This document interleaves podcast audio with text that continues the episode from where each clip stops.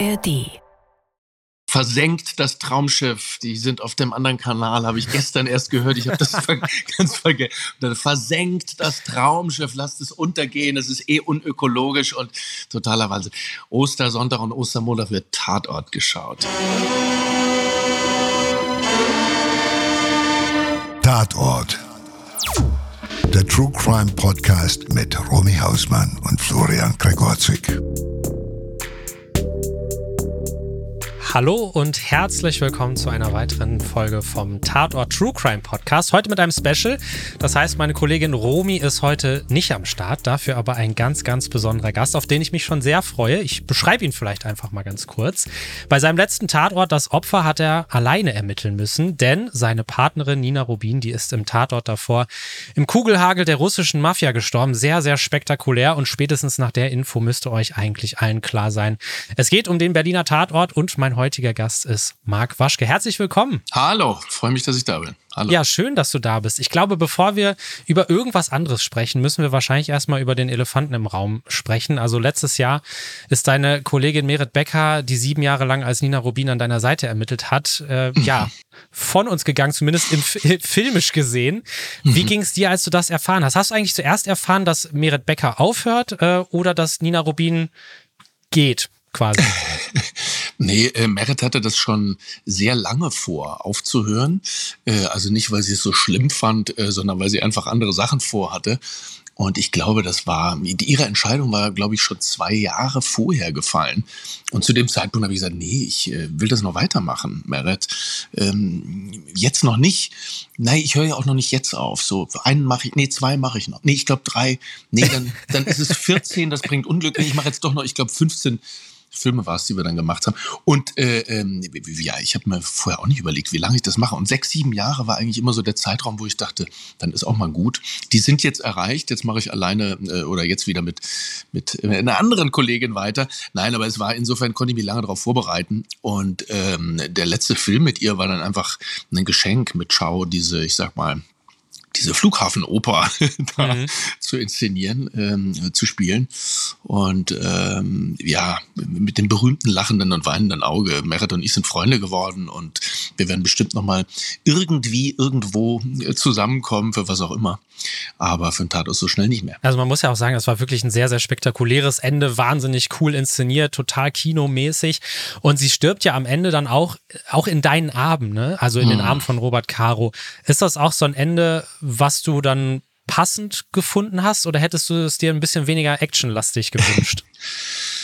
Ach ja, mit den äh, der eigene Tod und wie man sich den wünscht. Ich glaube, Merit hatte auch noch mal ganz besondere Wünsche, wie sie eigentlich gerne gestorben wäre.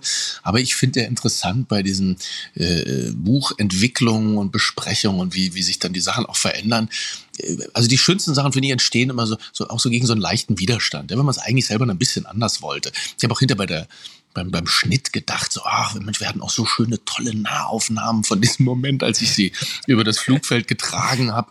Äh, äh, und er hat es dann viel mehr so äh, über die Schulter so aufgelöst, was, glaube ich, für die Geschichte und den Film viel besser ist. Aber ähm, ja, man, es ist dann oft sinnvoll, glaube ich, es nicht allen recht zu machen, sondern dann doch mhm. äh, so, ein, so ein gutes Händchen zu haben äh, für den Zug des Ganzen und äh, da, ähm, ja, wie, wie, der, wie, wie Chow auch immer betont hat als Regisseur, äh, die, der Tatort muss ja weitergehen, Tatort Berlin. Wir können jetzt nicht beide Figuren so kaputt brechen, dass die hinterher nicht mehr stehen können. Insofern, ähm, ja, ich fand das, einen, fand, das, äh, fand das einen stimmigen Abgang. Aber ein bisschen mehr Drama hättest du auch gut gefunden, höre ich so ein bisschen raus raus. Ein bisschen mehr Drama. Also dramatisch war es ja schon. Du meintest, äh, ja, ja. Äh, für dich war es sehr actionlastig und, und, und Drama. Äh, äh, nee, weil du auch sagtest, so, es gab so viele Nahaufnahmen mhm. noch irgendwie, die man hätte verwenden können. Da, ja. da hätte ja dann auch noch mal mehr. Ne, aber du sagst ja richtig, man, man kann natürlich so einen Charakter auch nicht vollends brechen. Genau, also ja es, gab, es gab nahe, wo wir, wo wir beide völlig zerstört da auf dem, auf dem Boden lagen, nachts um vier, da wann wir das gedreht haben. Und ähm, Genau, ich habe äh, äh, letzten Endes, ja, ich denke auch, dass es zugunsten, zugunsten der, der, ähm, der, der, der, großen ganzen Geschichte, die weitergeht, sinnvoll ist, das jetzt so erzählt zu haben. Und äh, es, ist, es ist eh, all die Filme, die wir gemacht haben, sind für mich so wie, wie ein ganz großer Film. Und das hier war die letzte Szene von mhm. unserem gemeinsamen Film. Ja, ja, ja, das stimmt. Ich meine, du hast es ja auch gerade schon gesagt, du bist ja auch schon sehr lange dabei. Es gibt ja Leute, die sind hm. noch, noch, noch viel länger dabei, aber du bist ja auch schon ein richtig alter Hase. Ist das dann so eine Sache, äh, über die man sich Gedanken macht, quasi, wie, wie wird meine Figur den, den Tatort verlassen? Ich habe mir da überhaupt keine Gedanken gemacht, aber Meret, das habe ich mitbekommen, hat sich sehr früh Gedanken gemacht, dass wenn sie geht, dann will sie sterben. Ähm, ich weiß nicht, was ihr eigentlicher Wunsch war, äh, wie sie sterben will. Das hat sie mir nie verraten. Jetzt war es dieser Bauchschuss und das Verbluten auf dem Rollfeld. Ähm, irgendwer schrieb, glaube ich, vor einiger Zeit, ähm, in, in einer Rezension darüber, ja, warum es denn so ist, äh, dass die, dass die, die Frauen immer sterben und die Männer machen irgendwie weiter. Ich habe nur darüber gelesen, ich habe das selber nicht gelesen, äh, gesehen, dass der, der Kollege da aus Ludwigshafen, dass der dann so abgehauen ist im, im Oldtimer in Urlaub und ähm, ein anderer männlicher Kollege auch. Aber die Frauen wollten immer sterben, die wollten sich immer opfern. Also das sind, glaube ich, keine männlichen Ideen, dass sie die Frauen so inszenieren, dass sie ja. für die Männer sterben, sondern oft tatsächlich ein Wunsch der Kolleginnen, ähm, so zu sterben. Ich bin da bis jetzt noch relativ leidenschaftslos, äh, was das Ende betrifft. Vielleicht auch ein Oldtimer. Ich meine, Männer und Oldtimer ist ja auch irgendwie so ein, so ein Ding im Tatort, ne? Also bei uns vielleicht nicht. Ist, Nee, ja. bei, bei, euch nicht, aber grundsätzlich. Kein, kein wirklicher ähm, LKA-Kommissar fährt so einen Oldtimer zu den Einsätzen, aber auch, es fährt auch keiner die Schlitten, die wir haben. So, die nach diesen äh, Schleichwerbungsskandalen muss man da immer ganz vorsichtig sein. So, das sollten natürlich Autos sein, die gut funktionieren, die man gut fahren kann, äh, äh die äh, nicht zu auffällig nach der einen Marke aussehen und die wird dann auch gerne nochmal irgendwo abgeklebt. Und es gibt ständig mit diesen neuen Karren das Problem, wenn man äh, wenn man nachts dreht, kriegt man irgendein Licht nicht aus. So irgendein Standlicht surrt weiter, zwei Minuten lang. Oder man sitzt drin, macht einen Ton und es gibt nur mal irgendein so Fiepen von der Klimaanlage. Den Ärger hätte man mit so einer alten Oldtimer-Karre nicht. Aber ähm, genau, die Frage des Realismus, da könnte man eh mal eine ganze äh, Masterarbeit drüber schreiben, so Tatort und Realismus. Äh, die das Redaktion prüfen wir ja hier, prüfen ja. wir ja fast in jeder Folge. Wir haben ja hier ganz oft so echte Kommissare oder so. Wir hatten so. auch kürzlich jemanden da, der hat uns darüber erzählt, der macht so Verfolgungsjagden und der hat ja. uns mal erzählt, welche Autos er da so gerne fährt und wie das alles so abläuft. Also ja. kann ich auf jeden Fall nur sehr empfehlen. Sehr, sehr interessant. Sehr Aber das heißt, äh, du bist noch nicht, äh, hast dich noch nicht entschieden zu deinem eigenen Ende, ob es vielleicht nee. irgendwie der Oldtimer und der Sonnenuntergang wird oder vielleicht. Ob der Heroinschuss ins Auge ist oder der Sprung von der Klippe und unten liegt dann aber ein riesen Federbett und ich lebe doch, keine Ahnung, ne, I don't know. Ja. Im äh, Film danach, also bei Das Opfer, da bist du dann erstmal ohne Partnerin unterwegs. Wie war das denn dann für dich? Das war eine der schönsten Erfahrungen, seit ich, äh, seit ich diesem Beruf nachgehe, muss ich sagen. Es war erstmal ein, ein, ganz wahnsinniges Geschenk, dieses, dieses Buch von dem Errol Yesilkaya, der auch schon Meta geschrieben hat vor ein paar Jahren. Und ähm, in Zusammenarbeit mit dem Stefan Schaller, der das inszeniert hat, war das einfach ja eine meiner schönsten Filme, würde ich sagen, die ich bisher gedreht habe. Auch wenn es ein Tatort ist. Äh, und insofern habe ich immer ganz stolz gesagt, es ist einfach nicht nur toller Tatort. Ich fand, das ist ein ganz starker Film geworden wo für mich das so am besten aufging, äh, womit ich immer gerne äh, so antrete hier beim Tatort, dass ich sage, ja, der, der, Krimi ist das eine, deswegen muss der Krimi richtig gut geschrieben sein, äh, damit man ihn leicht für sich erzählen kann. Aber eigentlich geht's mir um, um Geschichten von Menschen in einer zerrissenen, widerspruchsvollen Welt, äh, wie man sie in Berlin sehr schön erzählen kann. Und mhm. äh, dieses Eintauchen in diese persönliche äh, Vergangenheitsgeschichte von Robert Caro ähm, und die Verquickung da mit dem Fall ist jetzt auch für mich nicht so ein ja, ach Gottchen, schon wieder so viel Privatgeschichte von dem Kommissar, sondern es geht eher um, ja, um so ganz, diese ganz große archaische Frage, äh, wie will ich leben und ähm, wie komme ich da äh, in Konflikt mit dem, äh, mit, mit, mir selber und, und stolper mhm. mir selber über die Beine und äh, ja, es ist nichts für auf Dauer, so alleine durch so einen Film immer zu stiefeln. Ich glaube, das ist, äh, oder durch so einen Tatort, das ist auch gut, das ist eine Ausnahme ist oder war. Aber äh, es war schon eine sehr, sehr körperlicher Ritt, eine sehr besondere Sache. Ja, war, also du hast es ja gerade schon angesprochen, diese Zerrissenheit, die wird ja dann auch einfach nochmal klar in dem Film, ne? weil es geht ja dann auch um die Jugendliebe von Caro, die ja. da auch scheinbar bis heute verfolgt oder geprägt hat. Mhm. Ähm, ich meine, man wusste ja schon länger, dass äh, Caro auch queer ist, aber dass sein Vater auch wirklich das so ein bisschen sabotiert hat damals oder zumindest mhm. da seine Finger im Spiel hatte, weil er ein Problem damit hatte, nicht richtig wusste, wie, wie soll man damit umgehen, äh, vielleicht auch, weil es eine andere Zeit war, wie auch, was auch immer da die, die Gründe genau waren. Hm, wie hat das jetzt vielleicht auch nochmal dann deine, dein Verständnis von deiner Rolle verändert, jetzt dieses neue Wissen zu haben? Oder war das was, was du schon ganz lange wusstest, so Game of Thrones mäßig seit der ersten Folge, mhm. dass das irgendwann rauskommt? nee, ähm, auch wenn man sich da oder wenn wir uns da viel überlegt haben äh, am Anfang und, und ich mir noch ein paar mehr Sachen überlegt habe, die nirgendwo aufgeschrieben sind, aber die so zum Spielen von allen Filmen irgendwie mal wichtig waren. Ähm, also das hat das hat das fast kollidiert mit dem, was jetzt so äh, äh, plötzlich rauskam. Ich finde das finde das aber grundsätzlich sehr reizvoll. Für mich ist eine, Lieb äh, eine Lieblingsvorbild ist äh, The Wire, diese Serie, wo in der ich glaube dritten oder vierten Staffel dieser eine Evil Bulle, ich komme plötzlich in der Schwulenbar sitzt und man denkt, ach so, und er sitzt nur kurz da, es gibt so einen Kameraschwenk rüber, das wird doch gar nicht weiter ausgeführt. Und ah, okay, alles klar. Und äh, hier geht es doch ein bisschen äh, genau tiefer auch um den um den Vater, um diese die Beziehung, die ist ja schon mal eingeführt worden, ein paar Filme vorher und ähm, ja, das strahlt natürlich, wie du sagst, das strahlt ähm, rein in das, äh, in das weitere Arbeiten, in den Film, den wir jetzt, oder den Doppelfilm, den wir da gerade gedreht haben.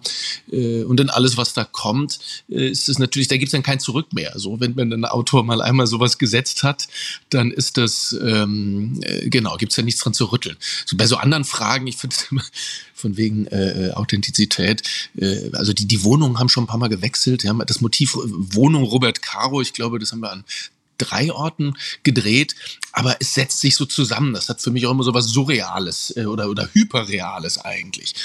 Und bei so einer Geschichte mit dem, äh, jetzt hier mit dem Vater und der Vergangenheit und dem, der Teenager, der Jugendliebe, da gibt's nichts, äh, genau, da finde ich, gibt's nicht, da kann man nicht dies und das zusammensetzen, das ist jetzt so.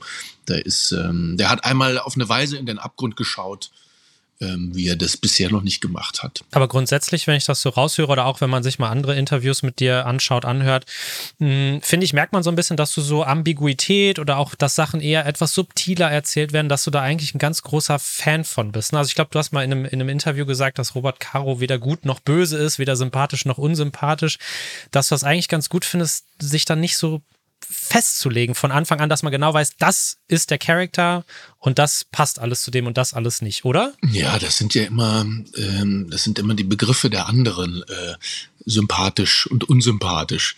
Ähm, wer würde von sich selber sagen, also ich finde, ich bin eher so ein sympathischer Typ. Oder, naja, nee, ich selber, ich bin eher unsympathisch, klar. Für wen? Ich glaube, da, ich glaube, ich glaube, letzteres sagen eher weniger, aber ich könnte mich, also, ich, ich glaube schon, dass Leute sagen, genau. ich bin sympathisch. Ich bin, so, genau, aber keiner würde von sich sagen, dass er unsympathisch ist. Man hält sich selber für sympathisch, man, sonst würde man sich selber ja auch nicht aushalten. Aber, aber wenn man sich jetzt auf einer Skala von 1 bis 10 als gut oder böse verorten müsste, wie auch immer. Äh, äh, auch das ist, ich finde, es sind immer Begriffe der entweder der Redakteure oder des Einordnens, um es irgendwie klar zu haben. Auch, auch äh, äh, eine Figur wie Tony Soprano, äh, der fängt in der ersten Folge an und schlägt da äh, jemanden brutalst zusammen und trotzdem sind wir bei ihm weil es um Empathie geht und nicht um Sympathie oder, oder Antipathie oder gut oder böse. In, äh, das, das, das, was was wir in dem Film das Opfer erzählt haben, wie der sich dem stellt, äh, äh, würden wir heute sagen, das ist gut, das ist ein guter. Das ist auch gut, seine eigene Verletzlichkeit zuzulassen und da reinzuschauen. Und ähm, vor ach, vielleicht mal 40, 50 Jahren, also als der Tatort so anfing, hätte man vielleicht erzählt, nee, das ist böse. Wenn Männer mit Männern Sex haben, ist das nicht gut. Das ist schlecht. Wie auch immer. Also diese, ähm, äh, wenn man, wenn ich, wenn man von Ambivalenz oder Ambiguität oder was auch immer spricht, Ambiguitätstoleranz, auch ein ganz schickes Wort gerade, dann geht's, geht's ja, äh, genau, geht's ja gar nicht mehr drum, naja, das Ding, äh, das heißt das ist, das ist ja kein Synonym für die Sachen schwammig und ungefähr lassen, sondern eher die Spanne möglichst weit aufreißen, ja, und, und, ähm, und das aber auch aushalten können. Ganz genau. Und, ähm, und, und vielleicht sogar aushalten können, wenn man, wenn man gerade nicht lang genug äh, Arme hat, um alles zu umarmen. Embrace the ambiguity haut nicht immer hin. Manchmal, manchmal muss man einfach nur so aushalten. Alright, du hast es ja auch gerade schon angerissen. Ähm, es kommt ein Berliner Tatort-Zweiteiler auf uns zu. Ostersonntag und Ostermontag. Äh, gleich zwei Filme oder ein Film in zwei Teilen mit Jetzt einer neuen Kollegin. Das Traumschiff, die sind auf dem anderen Kanal, habe ich gestern erst gehört. Ich habe das ganz vergessen. Versenkt das Traumschiff, lasst es untergehen. Es ist eh unökologisch und totaler Wahnsinn. Ostersonntag und Ostermontag wird Tatort geschaut. Ja, Entschuldige, ich bin dir ins Wort gefallen. nee, gar kein Problem. Ich, ich wollte eigentlich über deine neue Kollegin Kollegin sprechen, ja. aber wenn du, wenn du das so sagst, es ist ja auch schon ein großes Happening, oder nicht? Also ist man da stolz ja. drauf, dann äh, so, ein, so ein fettes Ding zu machen mit dem Tatort? Ich muss gleich sagen, ich war, ich war sehr skeptisch. Ich habe gedacht, was, zwei Filme hintereinander, seid ihr sicher, muss das sein? Wer, wer erinnert sich denn da noch dran äh, am nächsten Sonntag? Weil ursprünglich war der Plan, glaube ich, ein Sonntag und eine Woche später den zweiten Teil. Äh, sieben Tage sind auch, glaube ich, im deutschen Fernsehen eine Ewigkeit, ein halbes Jahr, wie wir es damals versucht hatten, als Meredith und ich anfingen mit dieser Para, äh, ähm, mit der parallelen Geschichte, der horizontalen Geschichte, unsere horizontale Geschichte. Äh, ähm, das hat auch nur begrenzt funktioniert. Wer kann sich denn da noch erinnern? Erinnern, was vor sechs Monaten in Berlin, passiert ist. Genau, da war ich sehr skeptisch, ob das hinhaut. Als ähm, dann da, das Material aber kam, war ich doch sehr zuversichtlich, weil das bei dem Thema Verflechtung von Polizei mit rechtsradikalen Strukturen, Unterdrücken von äh, äh oder, oder Mobbing äh, äh, und, und, und rechtsradikale Chats und so weiter. Also alles Themen, die, die ähm, sehr aktuell sind und die, wenn man sie so richtig ausführlich mal aufblättern will, äh, ein bisschen mehr Raum brauchen und wo das oder andersrum fantastisch ist, wenn man so viel mehr Zeit hat, wenn man 180 Minuten hat und nicht zwei 90 Minuten. Und genau, und jetzt an Ostern zwei Tage hintereinander, ich glaube, da haut das hin mit dem sich erinnern.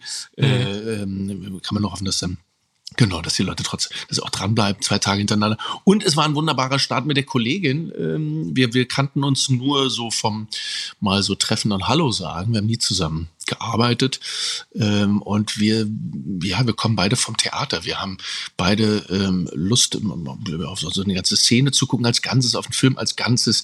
Äh, ähm, wir haben uns ähm, beim Arbeiten kennengelernt, die Figuren wie die, äh, wie die Schauspielpersönlichkeiten dahinter. Das war, ähm, das war eine große Freude. Ich, ich wollte es gerade sagen, weil es ist ja schon auch eine Sache, wenn man sieben Jahre lang ein Duo gewesen ist, mit jemandem zusammengearbeitet ist, äh, hat, dann kommt eine neue Kollegin und man muss nicht nur spielen, dass es die neue neue Kollegin ist, sondern es ist auch noch im echten Leben sozusagen die neue Kollegin.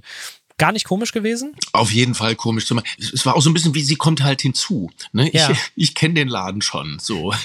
Oder es ist ja sowieso, man ist, man ist ja als äh, Spieler da letzten Endes die einzige Konstante. Selbst die Redaktion hat bei uns, äh, da gab es eine personelle Veränderung äh, letztes Jahr.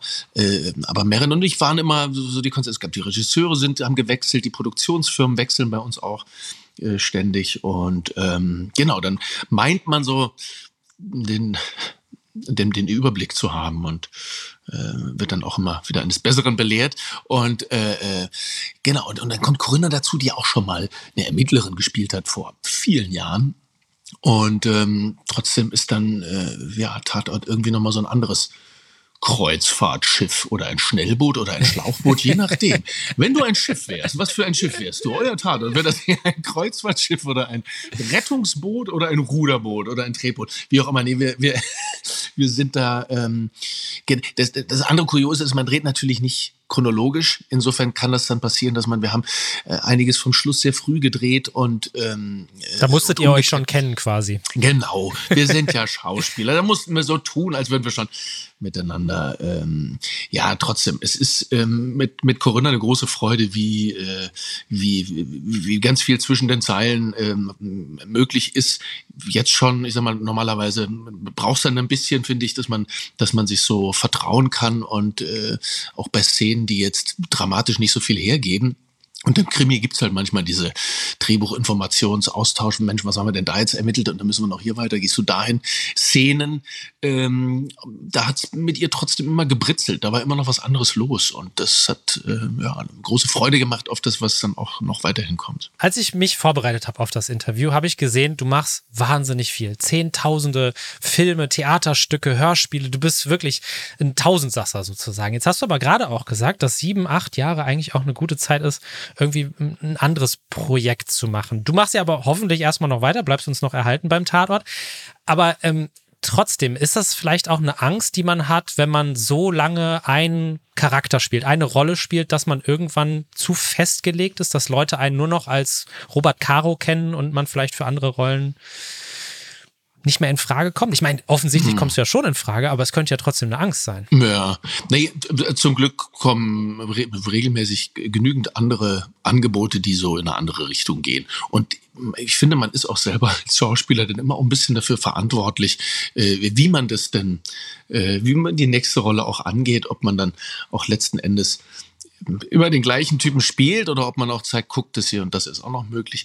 Krass, da sind da ja oft, äh, ähm, die, die, ja, die, die, die haben ja keine Fantasie für was, was, was sie noch nicht von einem gesehen haben. Die entwickeln immer nur Fantasien aufgrund von dem, was sie da gesehen haben. Und äh, das, was ich auch unterschätzt habe am Anfang mit dieser Rolle, sind tatsächlich auch die Möglichkeiten, den so, ja, so langsam fluide weiterzuentwickeln. Also so ein Film wie Das Opfer hätte ich mir vor fünf Jahren noch nicht vorstellen können. Ähm, und ähm, ich bin da so froh drum, dass wir bei dem Robert Caro am Anfang so relativ wenig festgelegt haben. So die Nina Rubin hat ihre Familiengeschichte und ihren Hintergrund und äh, einige haben mir gesagt, Mensch, Marc, bist du sicher? Die hat viel mehr, da kann man viel mehr Geschichten erzählen. So. Und hinterher war es fast andersrum. Also den Autoren ist sehr viel zu meiner Figur eingefallen, weil eben nicht so viel vorgegeben war. So ein bisschen wie, ähm, nee, nicht so dieser Vergleich, aber so, so wenn ich ab und zu nachts äh, Columbo gesehen habe, dann ja mal, was, was führt der eigentlich für ein Leben, dieser Peter Falk, Schrägstrich Columbo, mhm. immer da mit dem Mandro. Und ähm, das ist dann halt eine schöne Pro Projektionsfläche, wenn du so eine Figur hast. So, und ähm, für mich ist es so eine, pff, es ist so beides. Es ist natürlich, wird man, wenn man als, als Schauspieler, der im Tatort einen Kommissar spielt, sage ich ja zu umständlich und lange, um nicht zu sagen, als Tatortkommissar, weil das ist ja keine Berufsbezeichnung. Tatortkommissar. Ich bin Schauspieler, ja, aber es wird schon. Genau, es wird schon es ist wie so ein, so ein staatstragendes äh, Amt. Ähm, neben, dem, neben dem Bundespräsidenten gibt es noch die Tatortkommissare. Die Tatortkommissare, ja. Und auch ganz schön, wenn die dann zusammen irgendwo auftreten oder ich will, dann so Rate-Quiz-Einladung oder so. Nee, ich will nicht wahrgenommen werden als, als äh, der, das Tatort-Kommissars-Duo, äh, sondern das ist letzten Endes nur eine Rolle. Trotzdem hat es auch was äh, für sich. Ähm, ich, ich mag das, dass das dieser furchtbar abgedroschene, aber immer noch wahre Begriff des Fernsehlagerfeuers, äh, wo wirklich Jung und Alt zusammensitzen, wo, wo 18- und 80-Jährige äh, sich zwar nicht mehr montags unbedingt auf der Arbeit darüber unterhalten, aber trotzdem einfach gemeinsam dieses Ritual machen. Für mich hat das sowas von modernem Volkstheater, von so richtig gehobenes Boulevard. Äh, ähm, genau, und dann so treten wir auch an, an, an Ostern gegen das Traumschiff. Das eine ist das eine Boulevard, aber da sitzen nicht auch die 18-Jährigen, da sitzen wirklich nur noch die 80, keine Ahnung wer. Nichts gegen Traumschiff. Ich muss auch nein, echt nein. aufhören, die anderen öffentlich-rechtlichen zu bashen.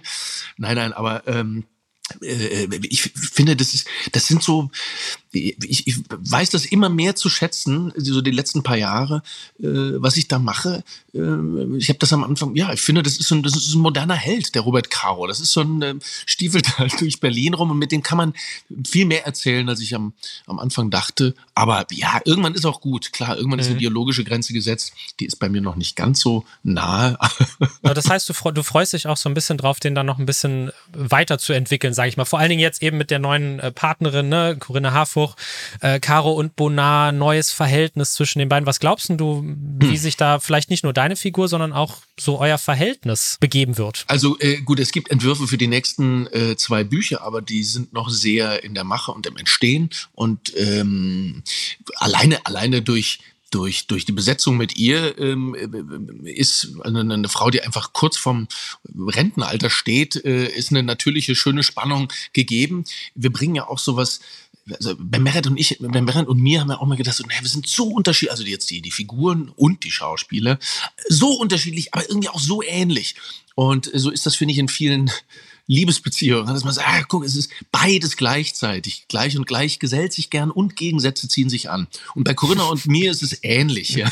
Dass wir, dass wir, wenn wir da auch so stehen mit unseren äh, ähm, äh, aschblonden Haaren und den blauen Augen äh, sind wir, bringen wir erstmal und, und der analytischen Geschwindigkeit bei beider Figuren bringen wir auch sowas mit, was erstmal dicht beieinander liegt, aber wir könnten auch unterschiedlicher nicht sein von der Lust und der Spielweise. Naja, und das andere, was ich ähm, nach wie vor ähm, spannend finde, ist äh, ist eben da in Berlin was zu erzählen. Das hat so, ähm, ja, auch da wieder Stichwort äh, äh, Widersprüche, dass der Fall zwar aufgeklärt ist, aber die Welt bleibt in Unordnung oder mhm. die Welt, äh, äh, es geht nicht darum, eine Harmonie wiederherzustellen, weil das ähm, eh nicht möglich ist, eine heile Welt wiederherzustellen. Würdest du sagen, das ist eine Sache, die den Berliner Tatort auch besonders macht? Vielleicht auch im Gegensatz zu anderen Tatort-Spielorten? Ah, ich, ich kann mich da leider nicht zum Tatortwissenschaftler aufspielen.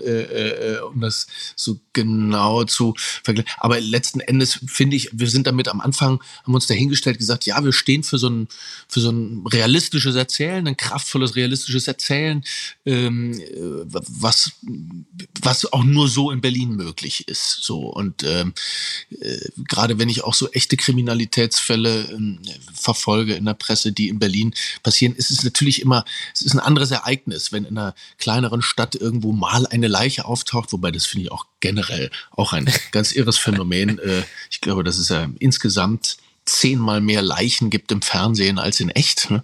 Äh, mehr Morde, zehnmal, über zehnmal mehr äh, ähm, Morde im Fernsehen.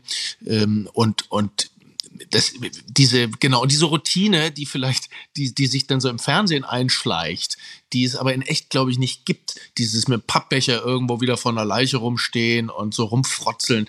Das ist was, was wir uns, als wir da anfingen vor acht Jahren, acht Jahren, Heiligsblechle, so, so, so ein bisschen verboten haben und gesagt haben, nee, das ist immer was, Krasses, wenn da ein toter Mensch liegt. Und äh, das, ja, mich interessiert das nicht, ähm, wie das, ja, ich kann mir das nicht vorstellen. Ich habe bei Münster mal mitgemacht vor vielen Jahren äh, äh, und ich respektiere, was sie da machen. Und das ist ihr Ding, das ist wie ein eigenes Genre. Und so ist es mit anderen Tatorten auch, wo ich sage, die, das ist ja das, ähm, das Fantastische bei dieser Art modernem Volkstheater, dass es da ähm, unterschiedliche Stilrichtungen gibt, die alle ihre Berechtigung haben. Ja, äh, jetzt geht's ja im im Zweiteiler, der über Ostern kommt, geht es nicht um ein Thema, was äh, leider, muss man sagen, nur in Berlin stattfinden kann. Ja. Es geht um Rechtsextremismus in der Polizei, Verfassungsschutz, V-Leute und so weiter. Also richtig harte Themen.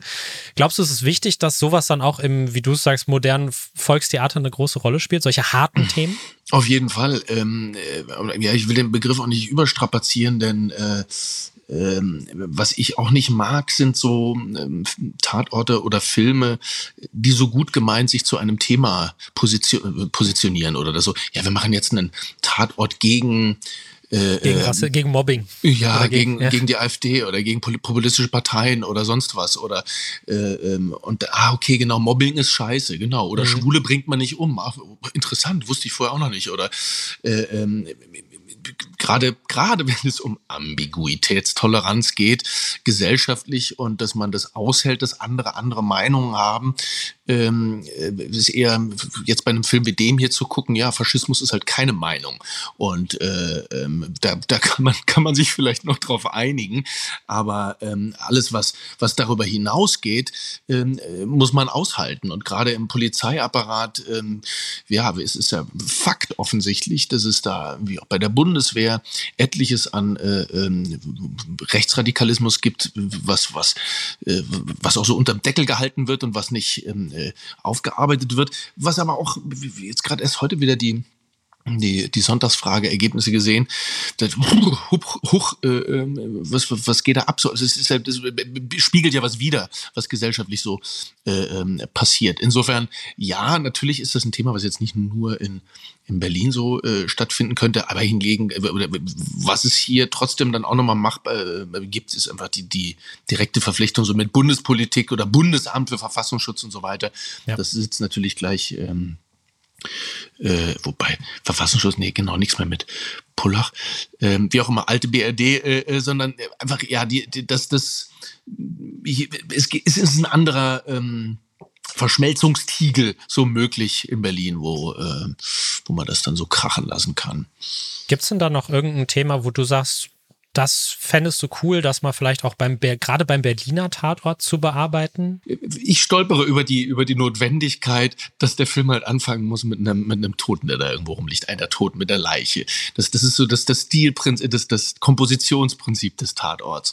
Ähm, was ich persönlich mir wünsche, rein kompositorisch aufzubrechen. Dass man, dass man die Arbeit der Mordkommission sieht, an einem Mord, der eine halbe, der, ein paar Tage vor äh, Filmbeginn passiert ist und man weiß gar nicht, was es ist. Ja, man sieht auch die Leiche gar nicht und der Mord ist in der Mitte des Films aufgeklärt und dann ermittelt, dann gibt es eine neue Leiche und sie ermitteln weiter und der Film ist gegen Ende zu Ende, sodass man eine ganz andere Geschichte erzählt. Ähm, aber, Ein bisschen mehr Punk in den Tatort bringen. Ja. Brechen ja. mit Tradition. In dem Sinne, ja. Genau, auch da denke ich, die Redaktion sagt immer so, nee, Marc, das geht, das können wir nicht machen. Das ist, das ist wirklich wie so wie irgendwie den Gottesdienst, äh, keine Ahnung, mit, äh, fällt mir kein Vergleich ein. Nein, das geht überhaupt nicht. Das ist Leichenschändung, wenn wir die Leiche am Anfang nicht auftauchen lassen. Und wir denken, warum eigentlich nicht? Man, man unterschätzt da, glaube ich, wirklich sehr das Publikum und die, die Möglichkeiten, Sachen zu erzählen. Punk ist ja mittlerweile, du kannst bei H&M T-Shirts T-Shirts kaufen, wo drauf steht Punks Not ja, Dann Dead. auch im Tatort. Dann, dann kann man es genau. doch auch im Tatort machen, oder nicht? genau. Vielleicht abschließend nochmal so eine, so eine Frage, auch abseits vom Tatort. Du machst wahnsinnig viel, du hast wahnsinnig viele Ideen jetzt auch für euer neues Team. Ähm, Gibt es denn irgendwas, wo du sagst, das, das steht noch auf meiner Wishlist, das ist so eine Sache, das möchte Marc Waschke nochmal irgendwann irgendwie sich erfüllen oder machen, spielen? Also Meredith und ich hatten, hatten immer vor, mal einen Tatort als Musical zu machen. Ich glaube, das hat es aber inzwischen auch schon mal irgendwo gegeben, oder? Irgendwer hat doch mal da rumgesungen und äh, aber so, so, so wie, wie, wie Dancer in the Dark, so, so ein richtiges, so richtig gutes, ernst gemeintes, gut gemachtes Tatort-Musical wäre es mal gewesen, aber das wäre mit Meredith nur gegangen. Das ist jetzt erstmal ähm, Vielleicht mit einer Punkband. Erstmal raus.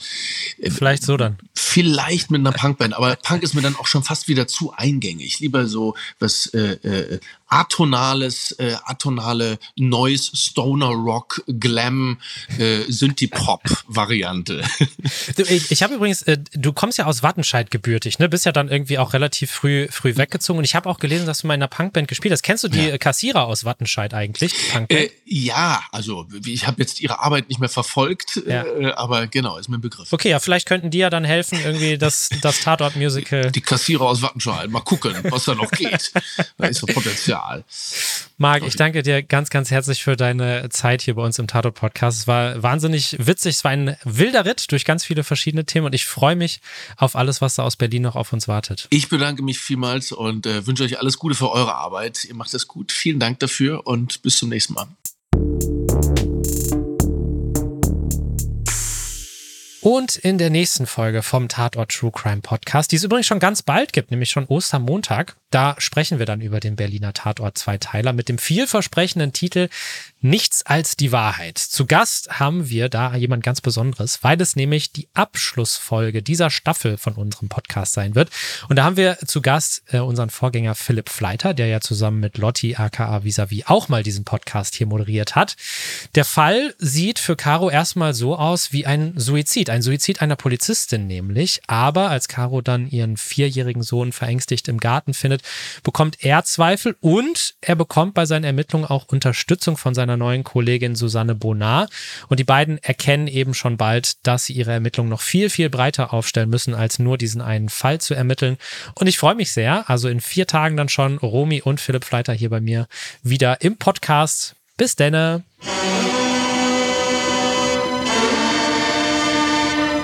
Tatort. Der True Crime Podcast mit Romy Hausmann und Florian Gregorczyk ist eine Produktion von ARD und Bose Park Productions. Filme und Podcasts findet ihr in der ARD Mediathek und Audiothek.